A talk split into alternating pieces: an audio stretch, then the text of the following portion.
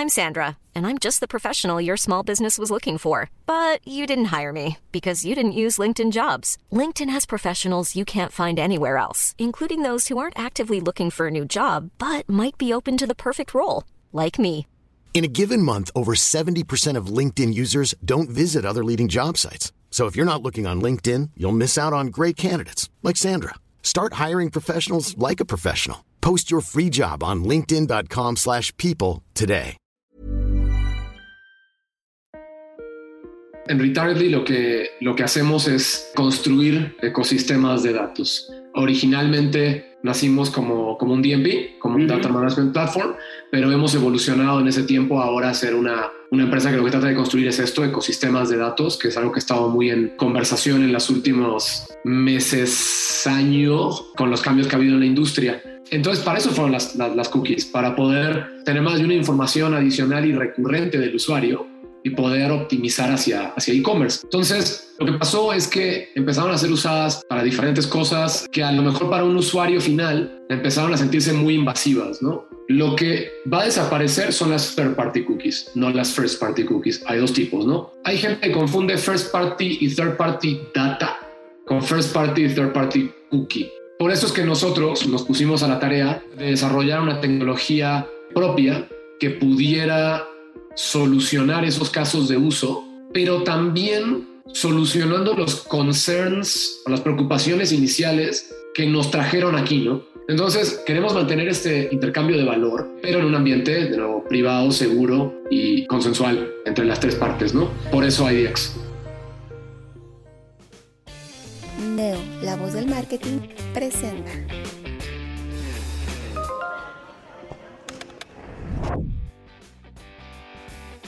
¿Ustedes saben qué es un DMP? ¿Cómo funciona? ¿Por qué ahora viene el IDX? ¿Cuáles son los ecosistemas de publicidad cerrado y los ecosistemas de publicidad abiertas en Internet? ¿Cómo vamos a hacer si ya no hay cookies? Esto y otras preguntas más vamos a trabajar el día de hoy. Para ello tenemos de invitado a Manuel Ameneiros. Él es el Country Manager de Retargetly y también tiene una nueva función. ¿Qué tal, Manuel? ¿Cómo estás? Muy buenas tardes. Todo bien, Paco. Gracias por la invitación, por tenerme en este episodio del podcast. Ahora, ¿en qué papel estás en Retargetly? Bueno, yo llevo, yo llevo ya un rato en, en Retargetly, entré hace más de tres años.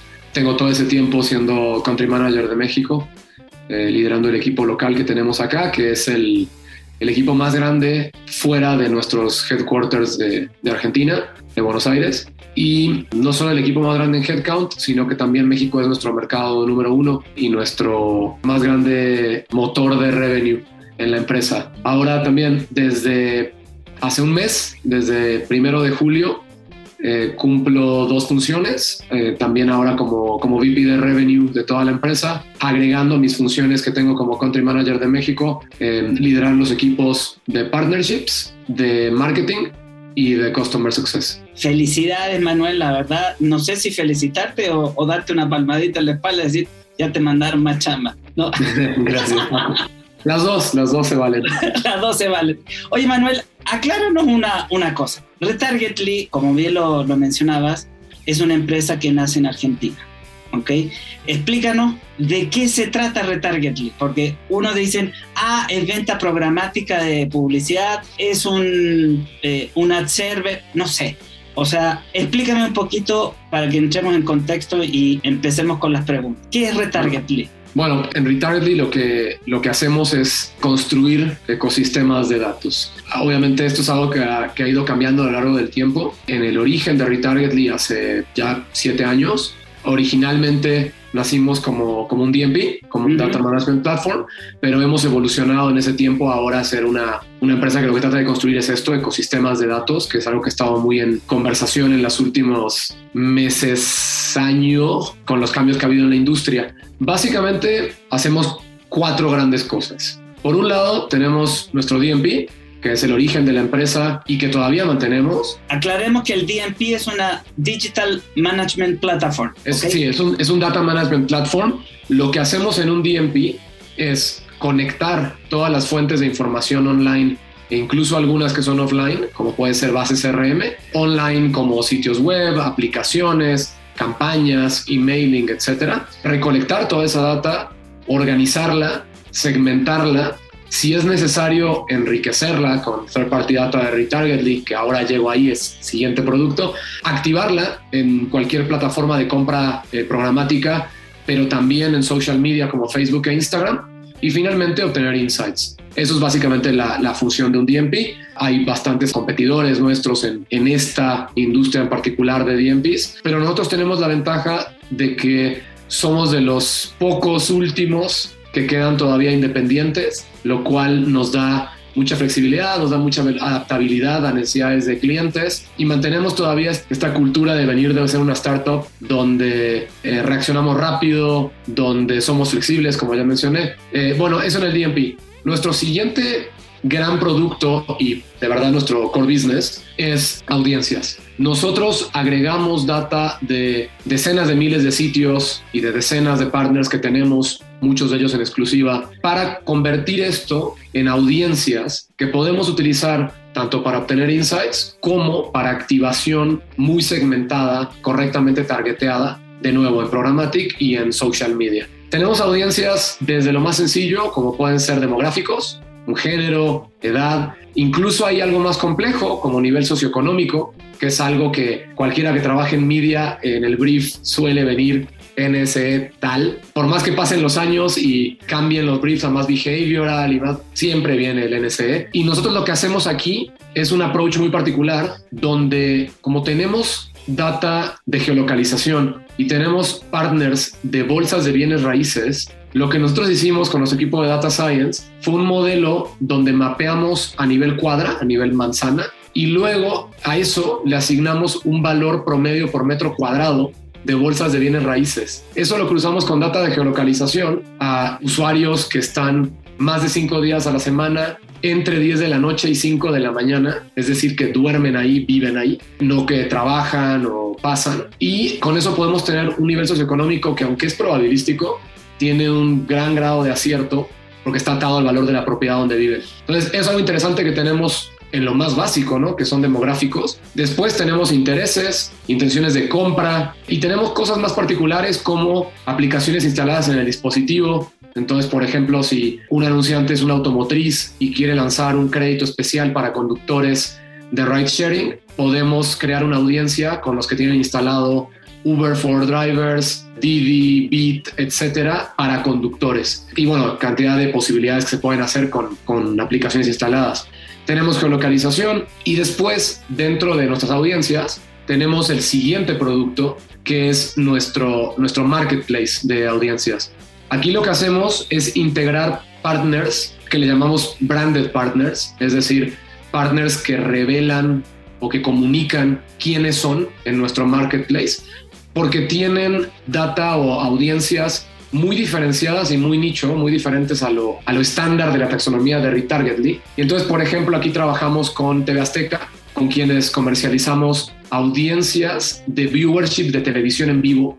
Entonces, un anunciante puede targetear a los usuarios que vieron un canal o un programa específico de TV Azteca en todas sus señales. Trabajamos con Equifax, que es el buro de crédito más grande del mundo, y entonces con ellos tenemos audiencias por nivel de riesgo, por credit score, que también son muy diferenciadas. Y bueno, ahí es donde estamos constantemente en nuestro equipo de partnerships agregando partners a nuestro marketplace. Y bueno, para navegar toda esta enorme taxonomía, que entre taxonomía de retargetly más nuestros partners brandeados del marketplace, estamos entre 8.000 y 10.000 audiencias. Tenemos un planner que se llama Loop, es una herramienta gratuita para todos nuestros clientes, con el cual pueden combinar audiencias, navegarlas de una forma muy fácil, ya sea por tipo de audiencia o incluso en un, en un buscador, en una barra de search. Las pueden combinar para ver el alcance que podrían tener por país y por plataforma de activación e incluso obtener algunos insights previos preactivación. Entonces, por ejemplo, si combinaron interés en autos más intención de compra en un seguro más aplicaciones instaladas de ride sharing, puedes ver que a lo mejor te da una distribución más cargada hacia hombres de cierta edad. Entonces obtienes insights previos a la activación. Y bueno, tenemos otros productos dentro de nuestro offering de data, de audiencias, donde tenemos productos de atribución a punto de venta físico, tenemos un producto que se llama Smart Deals que nos permite combinar segmentación de audiencias más segmentación de media, todo en uno. Entonces, segmentas por las dos en un solo deal. Pero bueno, nuestro tercer gran producto en el cual estamos trabajando y que va a ser de interés para la charla es IDX. IDX es nuestro identificador alternativo a la third party cookies, el cual presentamos en febrero del año pasado y es todavía el único identificador alternativo a third party cookies que existe para América Latina. Hace poco se, se presentó un chart con todos los IDs alternativos que ya existen y en el mundo hay entre 80 y 100, pero para la TAM todavía solo hay uno y es IDX de retargeting. ¡Ay!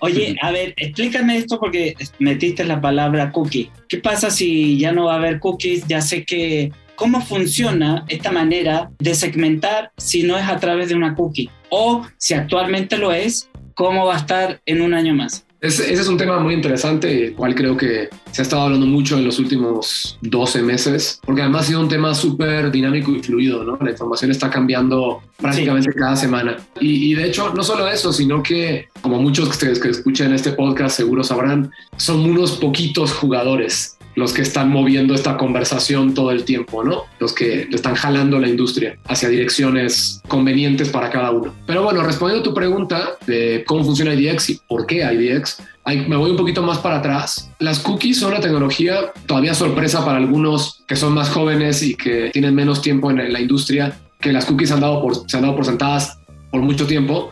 Y sí, es que son una tecnología que tiene más de 25 años son de 1994. Yo, yo hago esta analogía a veces cuando hablo de eso, piensen en lo que eran los, los autos de 1994, la tecnología que tenía ese vehículo, ¿no? Cómo era el estéreo, cómo era el tablero, no sé, no, no tenías, la mayoría de ellos no tenían cruise control, Muchos de ellos no tenían ventanas eléctricas, muchos de ellos tenían electrónica muy limitada, ¿no? A lo mejor ABS y ya. Control de tracción o control de estabilidad era una cosa de los Mercedes clase S y de los autos exóticos. Y de esa era son las cookies.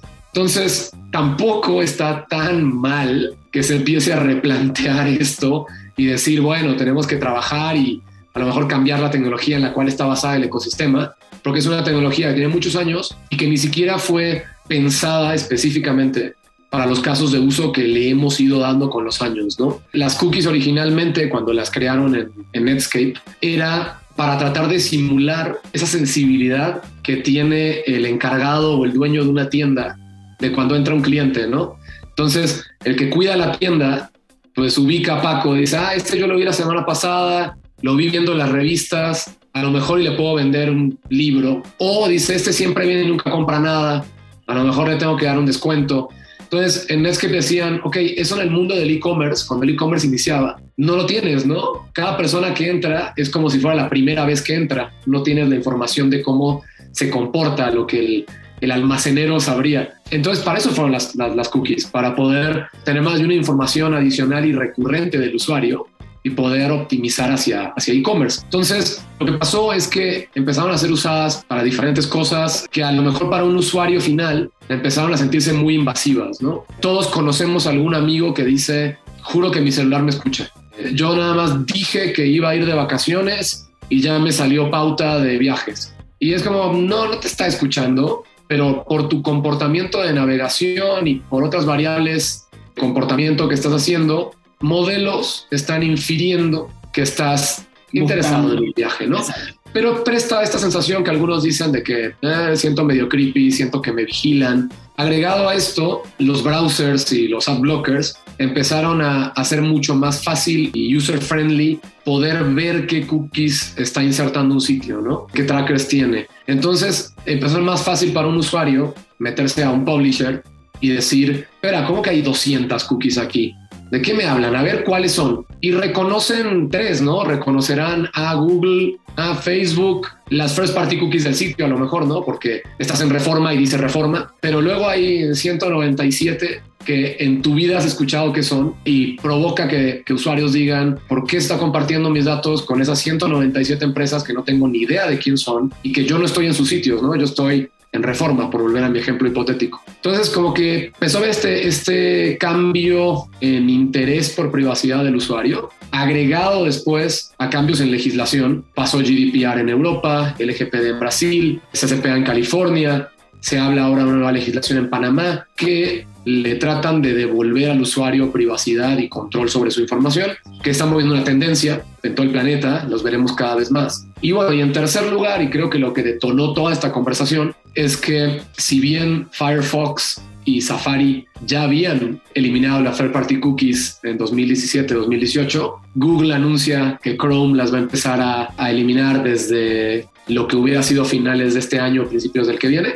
O sea, eh, 2022 dijeron, nunca aclararon en qué momento de 2022, pudo haber sido el primero de enero como 31 de diciembre, pero bueno, en algún momento del año que viene iban a desaparecer las third party cookies y siendo que Chrome representa más o menos a nivel global entre el 80 y 85% de, de todo el tráfico web, esto fue una patada en el tablero de, del ecosistema de AdTech, ¿no? Entonces, por eso es que llegamos a esta, a esta conversación. ¿Qué pasa? La gran mayoría de los casos de uso del ecosistema dependen de una third party cookie. Y aquí hago una aclaración porque también hay algo que algunos históricamente han usado como términos intercambiables y que no lo son.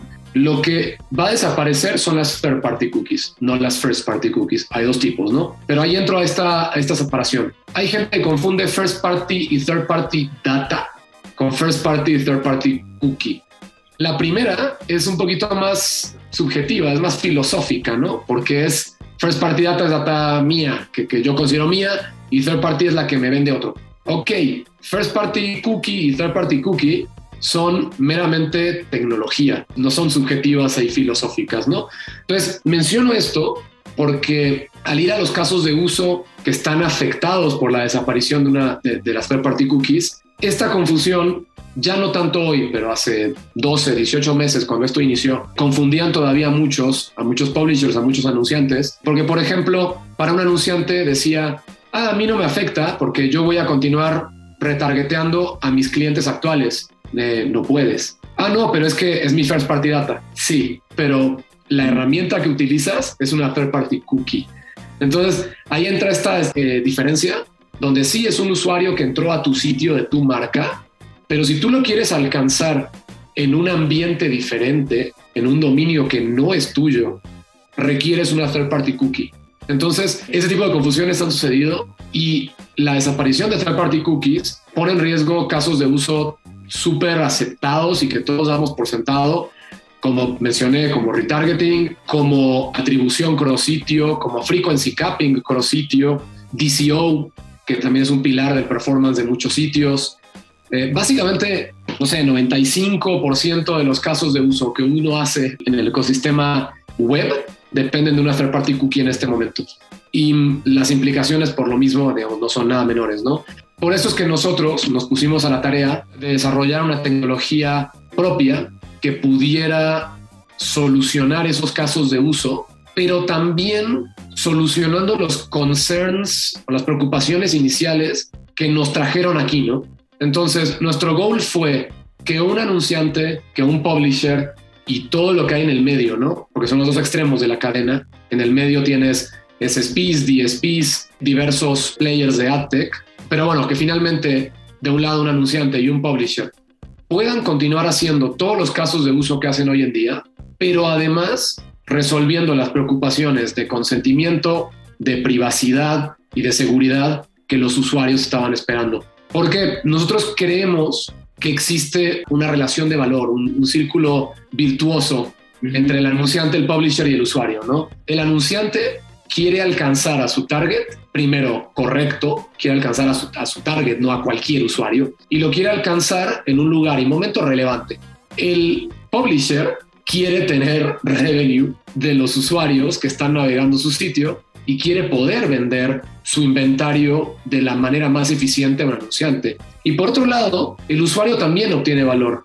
El usuario quiere tener contenido de un publisher sin tener que pagar por él, eh, sin tener que hacer un login. Y esto lo hace consumiendo publicidad que está en ese publisher. Y a cambio, el anunciante lo puede alcanzar. Entonces, hay un intercambio de valor donde las tres partes quieren jugar en este intercambio y por algo es que por tantos años tuvimos este ecosistema. No quiere necesariamente el usuario ahora empezar a tener que pagar por todo el contenido. No todos los publishers quieren ahora tener un paywall y sacrificar volumen de tráfico. No todos los, y no los anunciantes quieren ahora tener que targetear contextual como se hacía hace más de 10 años, ¿no? Todos conocemos contextual y ya sabemos que no es lo mismo y que no es igual de eficiente. Entonces, queremos mantener este intercambio de valor, pero en un ambiente, de nuevo, privado, seguro y consensual entre las tres partes, ¿no? Por eso IDX.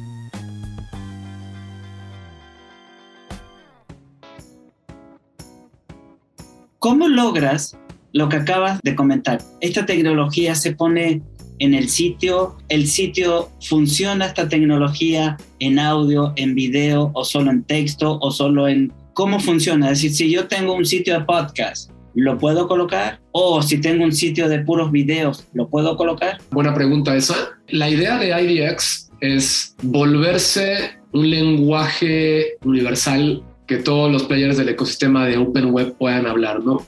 Estamos en un momento de inflexión en la industria donde tenemos dos o tres grandes walled gardens, digamos Google, Facebook, Amazon y el resto del Open Web, ¿no?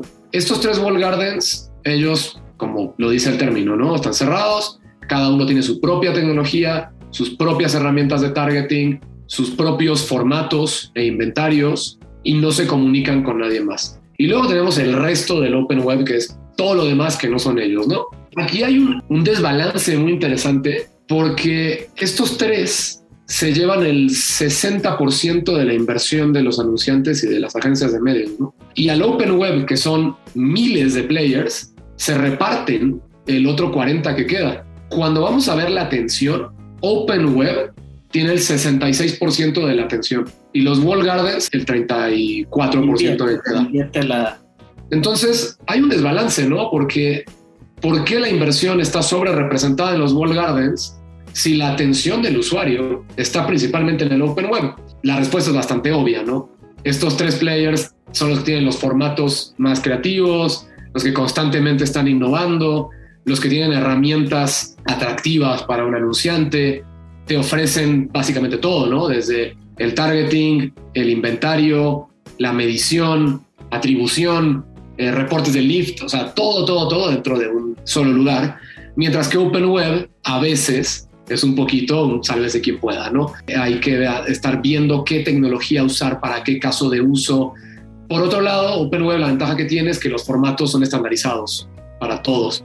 Entonces, hay pros y contras, pero regresando a tu pregunta, es un momento de flexión donde se puede retomar algo de control sobre los publishers que están en la Open Web yo creo que la gran mayoría, y nosotros incluidos, no queremos un mundo de mil wall gardens. Nadie quiere esto. O sea, un anunciante, una agencia de medios lidia con tres wall gardens, a lo mejor cuatro, y después todo el ecosistema de Open Web vía programmatic, ¿no? Si cada publisher que se considerase a sí mismo suficientemente grande tomara la decisión de volverse un wall garden, estaríamos agregando cada vez más y ahora cada anunciante tendría que tener mil medios con mil procesos de facturación sin atribución, ni frecuencia, ni alcance cross sitio, ¿no? Tendrías una frecuencia para cada uno de esos mil y tendrías un alcance para cada uno de esos mil. Herramientas de targeting separadas para cada uno de esos mil. No es práctico, la vida real no lo es. Ni hablar de la parte operativa, ¿no? Mil facturas ahora para web no va a pasar.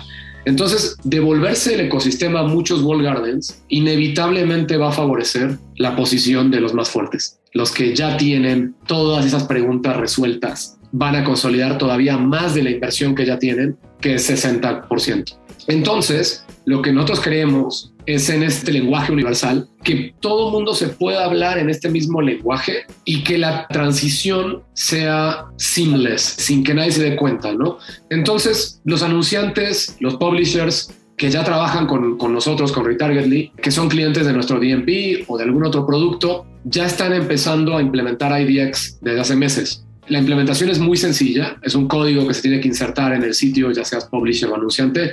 No quiero entrar en demasiado detalle técnico, pero hay algunas opciones diferentes de cómo hacerlo, dependiendo si eres publisher o si eres un anunciante, y se empieza a levantar un IDX. Al momento, lo que estamos haciendo es dándole a estos anunciantes o publishers un tablero donde como todavía existen las third party cookies, les podemos decir tu tráfico actual, cuánto de ese tráfico es cookies, cuánto es móviles y luego de esos, qué porcentaje ya está resuelto con un IDX. Es decir, si desaparecieran las cookies, cuánto tú podrías targetear utilizando un IDX. ¿Eso, Manuel, es por sitio o por conjunto de sitios? Eh, lo están, o sea, imagina por dominio, ¿no? Entonces estamos haciendo por anunciante todos los sitios que tengan o por publisher y todos sus sitios propios. Lo que le estamos dando en estos momentos ya a nuestros partners es ese dashboard que les dice cuánto de su tráfico propio se puede solucionar con un IDX. La siguiente versión que vamos a, a release es una funcionalidad de overlap, que lo que les va a decir es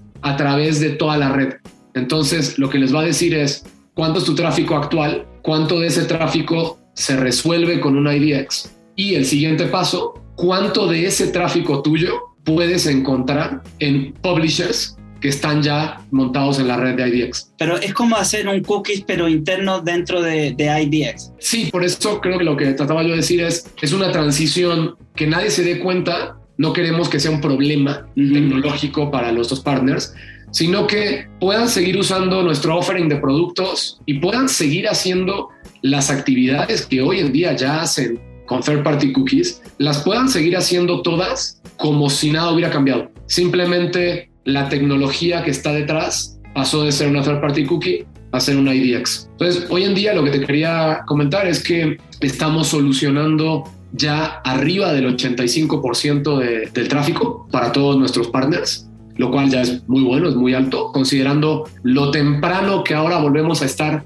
después del anuncio de Google de que esto se va hasta 2023. Entonces, considerando que estamos todavía bastante temprano, eh, ya solucionamos arriba del 85% del, volumen de tráfico de un sitio y con un 95% de precisión. Esto lo digo porque al no tener la third party cookie como el criterio de targeting, utilizamos diversas señales, tanto determinísticas como probabilísticas, para construir el graph de IDX y estamos solucionándolo con un 95% de precisión. Entonces, estamos bastante adelantados y bien en timeline. Ya estamos en nuestros partners implementándolo y haciendo dashboards para que lo puedan ver en tiempo real. El siguiente paso es en los próximos dos meses correr la primera campaña 100% IDX, es decir, un anunciante, una agencia de medios, plataformas tecnológicas y un publisher específico que se corra toda esa cadena sin nunca usar una third party cookie. Eso lo vamos a hacer en los siguientes dos meses. Órale, oye, ahí entro en, en, algo que a lo mejor me voy a salir del, de la conversación un poco,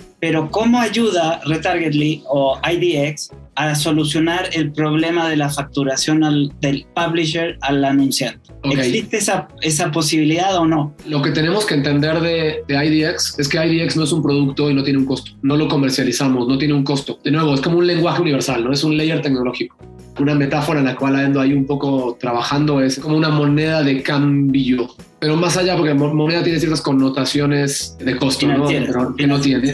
Pero bueno, digamos, volvamos a, lo que es como un lenguaje universal. Los productos van a seguir siendo los que están. Es decir, por hablar nada más de retargetly, el DMP de retargetly van a desaparecer las third party cookies pero le va a seguir permitiendo a un anunciante o a un publisher hacer todos los casos de uso que hoy hace de data management con IDX. Ahora, nosotros no cobramos IDX, vamos a seguir cobrando el DMP, como se cobra hoy en día. Entonces, para tu pregunta, funciona igual. Si un publisher está vendiendo media con, audi con segmentación de audiencias a un anunciante, lo va a seguir haciendo Solo va a cambiar que la segmentación no va a venir por una cookie, sino por un IDX. Pero nosotros no entramos en esa conversación de, la venta o de la proceso de facturación, porque es simplemente un layer tecnológico. Ahora, ¿este IDX funciona como un user ID dentro y fuera? o solo dentro de, de, digital? Obviamente es para, para el ecosistema digital. La forma en que funciona es que nosotros cuando vemos a un usuario en algún partner de nuestro ecosistema, publisher, un medio, exhibe este usuario ciertos señales, tanto determinísticas como probabilísticas, digamos, eh, características. a lo mejor ese medio tiene un login y deja un mail, o deja un teléfono, obviamente deja un IP, características de su browser, de su sistema operativo y al mismo tiempo variables probabilísticas de comportamiento de navegación, de tipos de contenidos, de URLs que está visitando. Entonces a ese usuario nosotros le asignamos un IDX. Ahora este mismo usuario ahora visita otro publisher o un anunciante y exhibe otro comportamiento en el cual a veces se parece, a veces no, pero ahí es donde viene la magia de nuestro equipo de Data Science y nuestro equipo lo que logra es identificar que este usuario que está en este publisher, en este anunciante y en este otro publisher es el mismo en los tres casos. Entonces nosotros dentro del graph de Retargetly le asignamos un IDX a ese usuario que estuvo en esos tres sitios. Ahora, retomo lo que dije en un momento, eso lo hace una third party cookie, ¿no? Pero nosotros queríamos, además de solucionar el caso de uso, queríamos atacar los concerns de privacidad y de seguridad. Entonces, ¿qué tiene el IDX? El IDX es encriptado, anónimo, y se reencripta para cada partner. Es decir, nosotros asignamos que es el mismo IDX los tres, pero si el anunciante quiere correr una campaña de retargeting, por poner el caso más sencillo, sobre esos IDX en este publisher,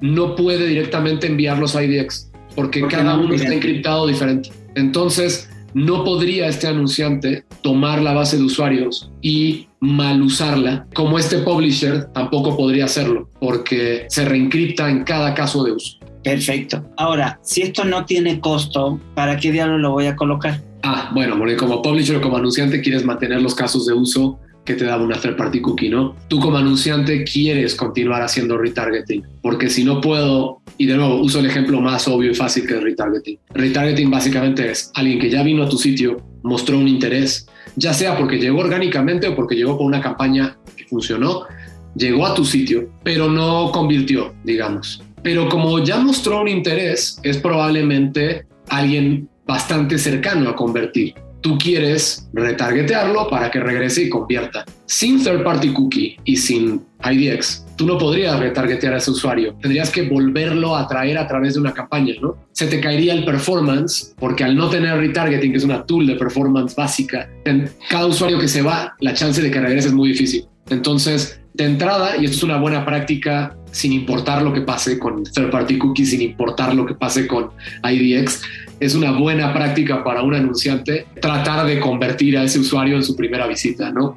Hay que utilizar todas las herramientas que tenemos para que no se vaya sin convertir, con personalización del sitio, con contenidos relevantes. Pero bueno, si se fue, lo queremos retargetear y para eso necesitamos hoy en día una third party cookie. En el futuro, IDX o algún otro identificador alternativo similar, porque hay, te como hay 80, 100 en diferentes lugares del mundo, para poder alcanzar ese usuario fuera de tu dominio y poder hacerlo regresar, ¿no? Entonces, ¿por qué quieres usar un ID alternativo? Para mantener todos los casos de uso que ya tienes hoy en día. Ahora, ¿cómo es que nosotros lo monetizamos? Con nuestro offering de productos actuales. Es decir, nuestro DMP va a utilizar IDX y nosotros vendemos DMP. Todas nuestras audiencias, que como te decía al principio son como 10.000 audiencias, se cobran mediante un CPM al momento de activar necesitamos IDX para poder activar esas audiencias y cobrar por ellas. Entonces, lo que sucede es que IDX permite que todos los casos de uso, incluido el mismo offering de Retargetly, pueda seguir existiendo en un ambiente cookieless, pero sin tener un costo en sí asociado.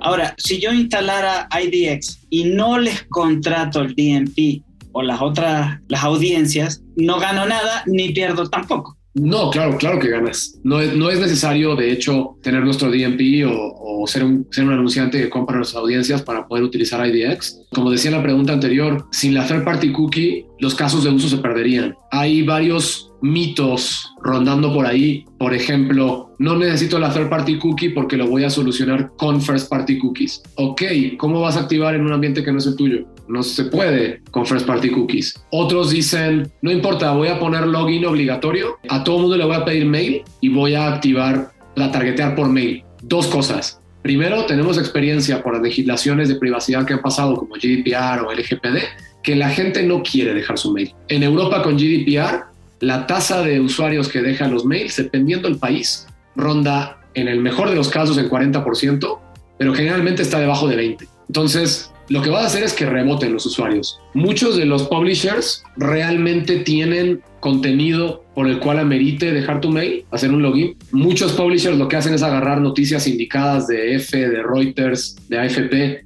y la misma noticia la tienen todos los publishers. Uno me pide login, la consumo en otro que no me pida login. Entonces, sin importar qué vaya a pasar, un buen best practice para los publishers, enfocarse en contenido editorial, dar contenido único, contenido exclusivo, contenido diferenciado para que amerite que un usuario haga un login. Es el login, exacto. Sí, pero ahora lo que se dice, no voy a targetear por email. De entrada se te va a caer un montón el volumen, porque los que van a dejar su email en América Latina, en nuestra experiencia de trabajar con publishers, emails asociados rondan el 5%. Entonces, creer que por pedir un login obligatorio se va a solucionar el tema es pensamiento mágico. La, verdad es que lo que va a pasar es que te van a rebotar todos. Y ahora lo más interesante es, ok, incluso pongámosle que, la, que muchos usuarios dejen su email. No hay nadie a la fecha que pueda responder la pregunta ¿y cómo vas a activar compra de medios programática utilizando el mail?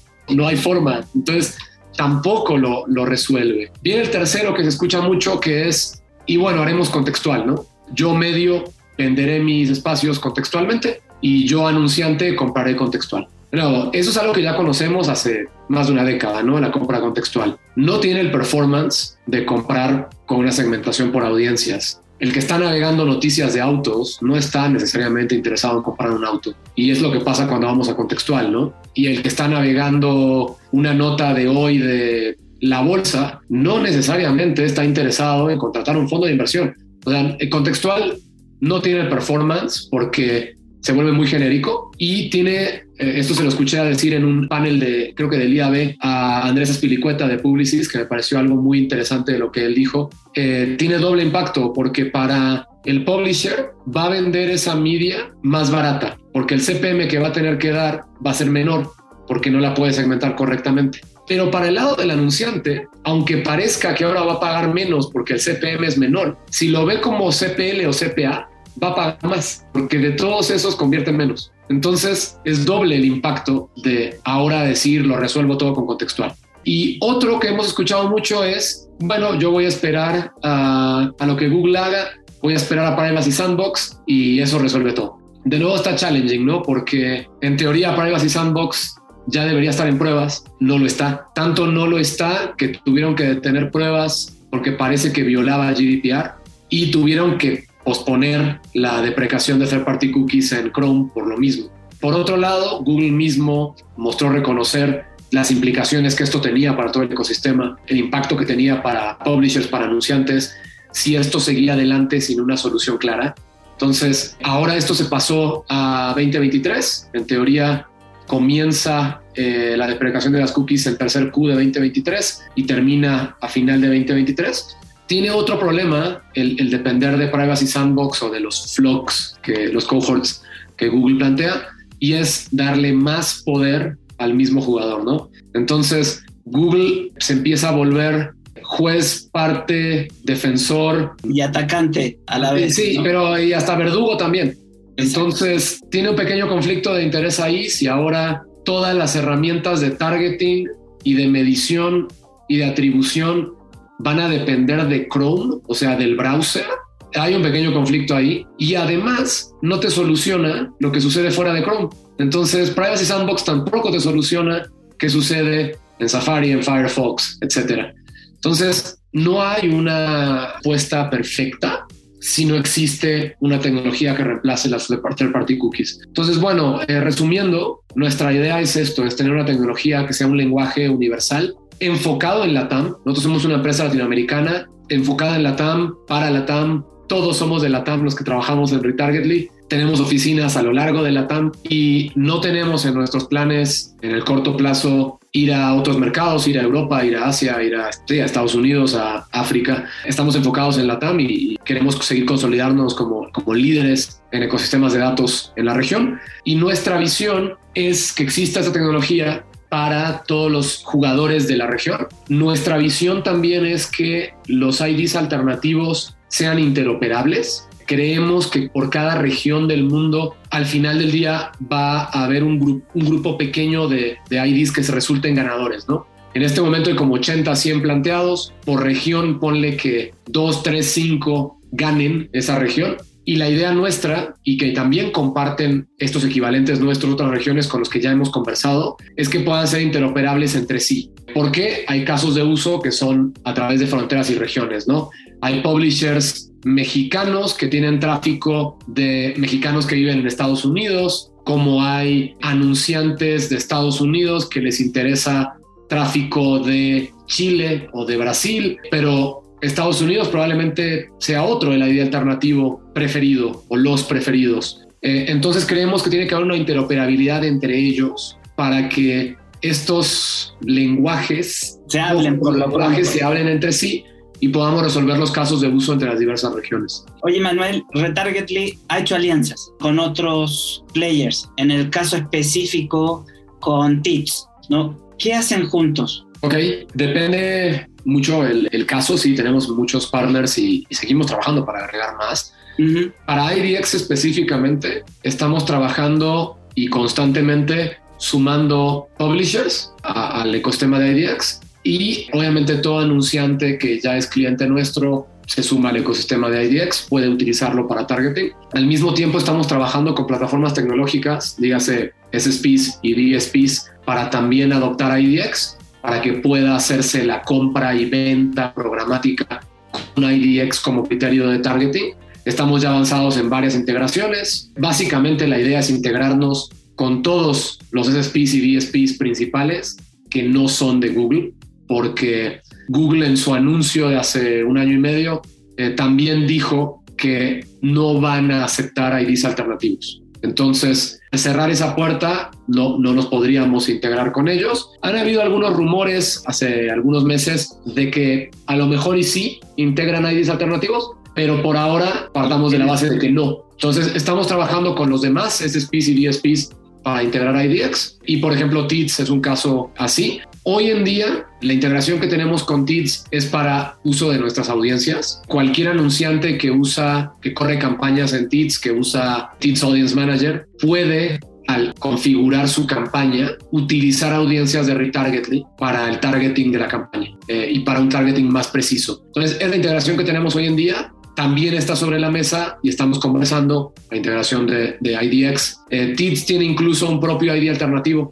entonces también hay un tema de compatibilidad ahí que, que conversar. Pero bueno, saliendo del caso específico, estamos integrando con SSPs y con DSPs para adoptar IDX. También estamos conversando con nuestros equivalentes de otras regiones para que nuestros IDs sean interoperables. Hay IDs muy buenos en otras regiones, como son el caso de LiveRamp, de ID5, de SEOTAP, etcétera. Y estamos teniendo conversaciones con diversos para ese tema de interoperabilidad. Oye, Manuel, te agradezco mucho el que nos hayas aclarado realmente de una vez por todas con, con ese lenguaje tan coloquial que realmente hasta yo lo entendí. Entonces, te lo agradezco mucho. Eh, me gustaría que esta no fuera ni la primera ni la última y que tuviéramos una cápsula o algo un poco más cercano para poder estar, estar más actualizados con todos estos cambios que ustedes los están haciendo de primera mano. Encantado yo personalmente de, estar contigo en las diversas plataformas y encantados como Retargetly también de aprovechar estos espacios, agradecidos de que nos inviten a estos espacios. Lo que pongo a disposición tuya y también de la audiencia de, de tu foro, en nuestro sitio tenemos un blog donde continuamente alguien de nuestro equipo actualiza o interpreta estas noticias que están sucediendo. Por ejemplo, cuando sale un anuncio de Apple de los cambios a IDFA y IDFB, alguien de nuestro equipo escribe, ok, ¿qué implica esto para un anunciante? ¿Qué implica esto para un publisher? O cuando Google da un anuncio nuevo de lo que está pasando con la third party cookies y con Flux y Private Sandbox, lo adaptamos y lo traducimos a la vida real, a casos prácticos, a qué pasa eh, entonces los invito a, checar nuestro blog en nuestro sitio. También solemos compartir todas estas notas en, nuestro LinkedIn y en nuestras diversas redes sociales de Retargetly. Pero pongo también a disposición tuya, Paco. Como sabes, en nuestro equipo hay diferentes áreas y personas y creo que será muy valioso para hablar específicamente de los casos para publishers o alguien de nuestro equipo de tecnología si vale la pena entrar más en detalle tecnológico. No, te lo agradezco y realmente aprecio mucho que lo hayas hecho de esta manera porque habemos muchos medios o como el publisher que todavía no entendemos. Conozco a muchos que ya son mayores y dicen, sí, hay que hacerlo, pero no entiendo de qué se trata, ¿no? Y vamos un poquito más abajo, los make a decision, también tienen a su especialista. Mm. Entonces, él es el que entiende y le tiene que traducir y a veces esa traducción no es la correcta ni la, ni la mejor interpretación. Entonces, la manera que lo hiciste, te lo agradezco mucho, es entendible para todo el público y eso creo que es lo que andábamos buscando en esta conversación. ¿Y dónde los encontramos, Manuel? Porque dice retargetly, sí, pero y, y es .com.mx, .com.ar, ¿qué? Retargetly.com y nos pueden buscar como Retargetly en, en casi todas las, las, redes sociales. También si tienen alguna pregunta específica o algún interés particular, tenemos un correo de, de apoyo que, que, se llama desk.retargetly.com. Alguien que ya esté más interesado o que quiera algo más puede escribirnos ahí y si no, quien quiera, siéntase en libertad de agregarme a mí personalmente en LinkedIn. Manuel Aveneiros, si, si me mandan así el ad, es más difícil, pónganme una, una notita. Se los paso también a los más jóvenes que están escuchando el, el podcast. Manden un hola, me interesa porque me interesa tu postura de esto porque ayuda a que te acepten más fácil, ¿no? De acuerdo. Pues Manuel, muchísimas gracias. Gracias a ti, Paco, que tengas buena tarde. Igualmente. Abrazo. Mom deserves the best, and there's no better place to shop for Mother's Day than Whole Foods Market. They're your destination for unbeatable savings, from premium gifts to show-stopping flowers and irresistible desserts. Start by saving 33% with Prime on all body care and candles. Then get a 15-stem bunch of tulips for just $9.99 each with Prime. Round out Mom's menu with festive rosé, irresistible berry chantilly cake, and more special treats. Come celebrate Mother's Day at Whole Foods Market. Neo, la voz del marketing, presentó.